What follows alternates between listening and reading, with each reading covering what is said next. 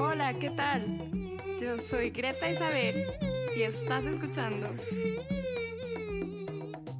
Nosotros te llamamos. Luis Fernando López es un arquitecto que ha encontrado su vocación en proyectos que giran alrededor del patrimonio.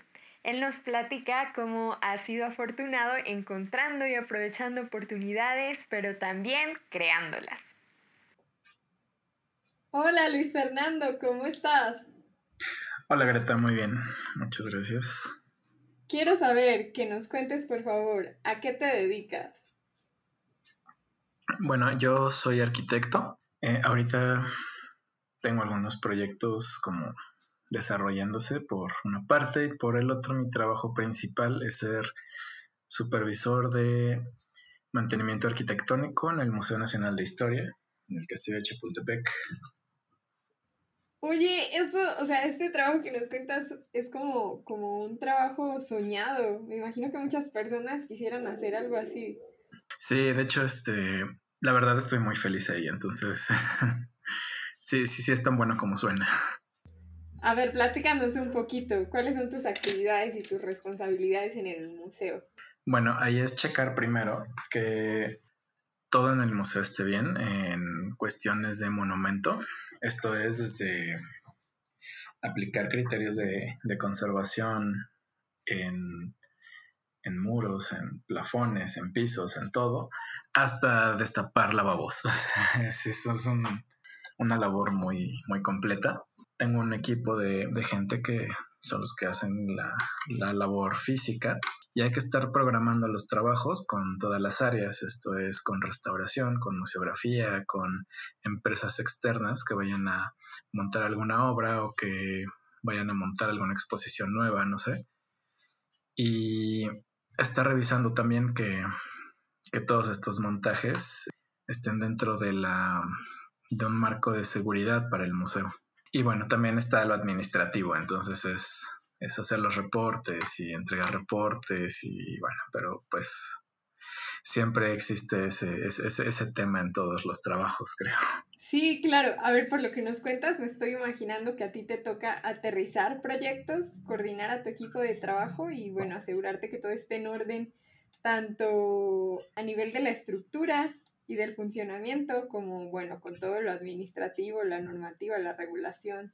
Exactamente. De vez en cuando también me toca hacer algunos proyectos, presento como ideas y, se desarrollan ya sea en el museo o por fuera. Bueno, me ha tocado desarrollar algunos por fuera también para el museo. Los proyectos generalmente tienen que estar aterrizados y, y programados para que se lleven a cabo. Claro. Oye, y en cuanto a tus otros proyectos, cuéntanos un poquito de qué van. Generalmente me dedico a diseñar. Eh, estuve en el, en el, proyecto de remodelación del edificio 2 del Instituto de Ingeniería en la UNAM, en CEU, en el campus original. Entonces ya, ya requiere como una intervención con criterios de conservación del patrimonio. Y, por ejemplo, en otro de la ampliación del Museo de la Mujer en el centro histórico, que también es un edificio del, siglo XVIII y también requería como algún criterio ya más ligado al patrimonio. Entonces es, es hacia donde me estoy enfocando. Ahorita estoy desarrollando otro con unos amigos sobre, es un centro de investigación del café en Coatepec y este lleva algunas ecotecnias, pero pues un amigo, eh, Pablo Mateus, es el que, el que está más, más en todo esto. Oye, te mantienes muy activo. Pues sí, sí, es, es, es, importante a veces como no perder y si, si llega alguna chamba y sabes que, puedes hacerla, pues desarrollarla. Eh, algunas hay que delegarlas, pero si puedes hacerlo, pues, pues adelante. ¿Qué tan creativo consideras que es tu trabajo? En algunos aspectos no lo es tanto, por ejemplo en el del museo, que es una, cuestión más administrativa y programación de otros trabajos o de rutinas, allá no interviene tanto esto, pero en la cuestión de diseño, pues sí debe serlo. Es, y más que, que ser creativo en, en una forma de tratar de crear algo nuevo o algo que sobresalga, es creativo, creo, en una forma de tratar de que todos los, los criterios que se deben aplicar se mantengan y se lleven a cabo con un proyecto nuevo en un, en un lugar que requiere una, normativa específica. Oye, pues no suena nada fácil, todo un reto. Bueno, sí, un poco, pero pues hay que estar como, como ya involucrado y empezar a trabajar como pues hasta de chalán en otros despachos de que, que se dediquen a lo mismo para saber de qué va en todas las áreas. Sí, entonces tú estás empapado de todo esto. Tú, tú te has, has, tratado de mirarlo desde diferentes perspectivas. Pues sí, en parte, en gran parte es porque, porque he tenido la suerte de que, de, de, que llego a trabajar en despachos de restauración y, y de pronto se me presentan oportunidades y las tomo. Y cuando no, pues las busco. me gusta estar en este medio del patrimonio, entonces sí hay que estarle buscando por ahí. Claro, entonces tú vas un poquito más allá de la suerte buscando las oportunidades, dándoles paso. Sí, exactamente. Y cuando no salen, pues no importa, digo, siempre saldrán más. A veces de cinco o seis proyectos que, que estés ya casi seguro de tenerlos, se hace nada más uno. A veces ninguno y a veces hay que seguirle. Entonces, no sé, hay que estar siempre buscándole. Sí, es toda una evolución continua. Así es, y pues también no hay no hay que perder como como la esperanza con los primeros donde te digan que no, donde te digan que, que eligieron a, alguien más. Digo, siempre, siempre habrá uno que sale. Claro, volvamos un poquito hacia atrás. ¿Por qué estudiaste arquitectura? Bueno, estudié arquitectura porque estaba pensando en carrera que se dedicara tanto a las artes como a algo práctico para todos, o sea, como algo tangible y útil. Entonces me di cuenta que arquitectura no lo era en realidad, pero, pero también este, hay partes de la arquitectura que me gustaban mucho. Sí, suena, suena utópico que que sea una carrera donde se junta el arte y, las cosas prácticas y útiles, pero es que en arquitectura nos podemos dedicar como a 70 cosas diferentes. ¿eh? Hay gente que nunca en su vida diseña y es muy feliz haciendo restauración o haciendo administración. Hay gente que se dedica incluso al diseño industrial después de estudiar arquitectura. Y creo que sí es como, como una carrera que a veces quiere abarcar todo, pero cuando te empiezas a especializar en algo es donde encuentras realmente lo que, lo que te está gustando. Me gustaba mucho también la historia del arte y pues en arquitectura es donde empiezo a, a encontrar que la historia de la arquitectura es, es, una parte muy importante de esta y me empiezo a enfocar un poco más aquí y es como llego a toda la onda del patrimonio. Entonces, pues bueno, además de esto a veces me dedico a investigar. Eh, esto casi siempre es por mi cuenta pero han salido cosas buenas de aquí. Entonces, pues nunca dejé de lado esto, esto de la historia del arte o historia de la arquitectura en este caso. Pero, ¿cómo fue que fuiste encontrando eh, tu vocación hacia historia del arte, la arquitectura y el patrimonio?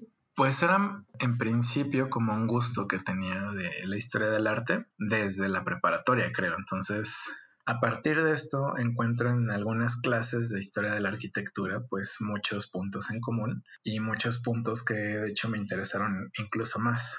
Pues también un poco por suerte empiezo a caer, a caer en cosas así, entonces en algunas clases empiezo a estudiar específicamente conventos o específicamente algunos edificios que me habían interesado de la época hispana y de pronto me conectan con, con una investigadora de, del Instituto de Investigaciones Estéticas que estaba justo con un proyecto de, edificios así. Entonces empiezo a colaborar con ella, ahí aprendo muchísimo más de historia de, la arquitectura y de igual forma cuando llego al castillo es, es, casi por suerte y está orientado hacia algo que yo quería. Entonces dentro del castillo me, me, me pongo en contacto con más gente que está investigando cosas así y pues yo me seguí por ese camino.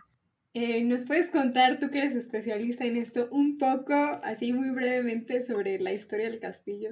Pues el castillo, híjole, es que es una historia larguísima, empieza en el siglo XVIII como, como una, una ermita dedicada a San Miguel Arcángel, luego se convierte en polvorín, explota y, y como casi todos los polvorines, y una parte que queda deciden usarla bueno, deciden ampliarla para que se convierta en casa de descanso del, virrey Bernardo de Galvez. Eh, este muere justo antes de que se concrete. Después, en el siglo XIX, bueno, esto también ya fue casi en el siglo XIX. En el siglo XIX, Maximiliano y Carlota deciden que ese lugar quieren que sea utilizado como su, palacio. Lo rehabilitan y se mudan ahí muy rápido. Y bueno, fue hogar de presidentes, fue colegio militar y hasta 1939 Lázaro Cárdenas decide que ese lugar es perfecto para un museo especialmente un museo de historia, así que, que decide hacer este, la residencia de los pinos y este lo convierte en museo de historia, que abre hasta 1942, cuando se terminan los, los trabajos de, adaptación de, un edificio de, que era residencia a un museo. Ya ha tenido algunas reestructuraciones, las más importantes en 1970 y en el año 2000. Ahorita está en un proceso de de homogenización de su todo lo que tiene, porque a veces encontramos algunas, algunas piezas que tienen cedularios de 1970, otras que tienen cedularios de los 90 y otras que, que ya son actuales. Entonces ahorita se están ya poniendo en orden todas y bueno, ya, ya está quedando, creo. Es que esto está brutal, súper interesante. Y tú trabajando ahí día a día. Así es, es, es, este, es, muy divertido y aparte es conocer cada vez más un poquito sobre la historia con toda la gente que está trabajando ahí, pues además de colaboraciones, pues se genera amistad y plática sobre el mismo museo. Claro, me imagino que estar bien padre trabajando ahí entre gente con diferentes enfoques de diferente área, con la misma pasión por el museo y el castillo. Exactamente, es, es una, una de las ventajas que, que tiene estar ahí. O sea que al final, en tu trabajo, sí estás conjuntando el arte y la práctica, que es lo que buscabas al inicio. Bueno, creo que al final sí, justamente digo, eh, sé que el mantenimiento no es como algo deseado por todos los que los que estudian arquitectura, todos cuando estudiamos arquitectura nos venden la idea que vamos a diseñar el mejor edificio del mundo y que nos van a dar un premio Pritzker por por haber pensado en alguien, en algo que nadie más había pensado antes. Pero en realidad hay muchas, muchos campos laborales que nos pueden hacer muy felices. Por ejemplo, el diseño no es como lo que más me hace feliz, sino el, llevar a cabo estas prácticas vinculadas al patrimonio. Es, bueno, es muy satisfactorio en, mi caso y, y, no hay que estar buscando hacer un diseño como revolucionario todo el tiempo, es más llevar a cabo una, una idea práctica que puede permanecer en el museo pues por muchos años. Sí, me imagino que eso se valora mucho en tu trabajo. Eh, te quiero preguntar ahora, de todo lo que tú has hecho, ¿qué consideras que ha sido lo más difícil que has tenido que hacer? Lo más difícil, creo que aceptar trabajos donde sabes que estás haciendo más de lo de lo que vale tu, digo, digo, de lo que te pagan, o sea, estar aceptando trabajos donde no se valora lo que, lo que sabes hacer y lo que estás haciendo. Aceptarlos porque no hay de otra es, es difícil, pero pues creo que es de lo más difícil que he tenido que hacer. En este caso, nos platicas que la motivación para aceptar estos trabajos generalmente es la necesidad. Y la verdad creo que esto que platicas es una práctica muchísimo más común de lo que nos gustaría admitir. Exactamente, es, pues creo que todos lo hemos hecho en más de una ocasión, pero pues digo, eventualmente se van presentando oportunidades en, algo que buscabas originalmente o en algo que te gusta mucho más. Y creo que lo mejor es tomar una decisión basada más en lo que te gusta que en lo económico. Bueno, a veces. Sí, claro, hay que buscarle mucho a veces, a veces se da y a veces hay que buscarle por todos lados. Exactamente, y bueno, eventualmente algo sale. Oye, hablando de los últimos meses, ¿Ha cambiado mucho tu forma de trabajo con el confinamiento y la pandemia? Pues en mi caso, en realidad no. Por ejemplo, los proyectos los desarrollo en mi casa, en mi computadora. Las juntas ya las tenía en, línea porque a veces son, son remotas, son en otros estados. A veces sí hay que ir al lugar, pero bueno, en este caso el que está yendo es Pablo, con quien trabajo. Y en cuanto al castillo, pues antes de la pandemia yo estaba yendo ya menos días a la semana y el resto del trabajo lo desarrollaba en mi casa, entonces no cambió mucho. Cuando comienza todo esto nos piden hacer guardias, entonces pues no quise como arriesgar a mucha de mi gente, así que yo decidí hacer algunas de estas guardias en vez de que ellos fueran. Además me queda un poco más cerca el trabajo que ellos y pues no tenía que usar transporte público ni nada. Entonces, en ese aspecto solo cambió en que yo estaba haciendo las guardias y algunos de los trabajos que ellos tendrían que estar haciendo, pero pues fuera de eso, pues no mucho, sí, sigue siendo algo muy parecido. Sí, o sea, tu trabajo es un trabajo que tiene la flexibilidad de poderse realizar, digamos, en diferentes lados, no necesariamente presencial, como otro tipo de trabajos. Sí, exactamente. Digo, bueno, en este caso no tengo como un, horario como tal. Eh, es una ventaja y desventaja. La, la, ventaja es que pues no tienes que estar sentado seis horas sin hacer nada. La desventaja es que a veces termino de trabajar a las 12 de la noche, una o dos de la mañana, no sé. Entonces, pues hay pros y contras siempre. Sí, desde luego.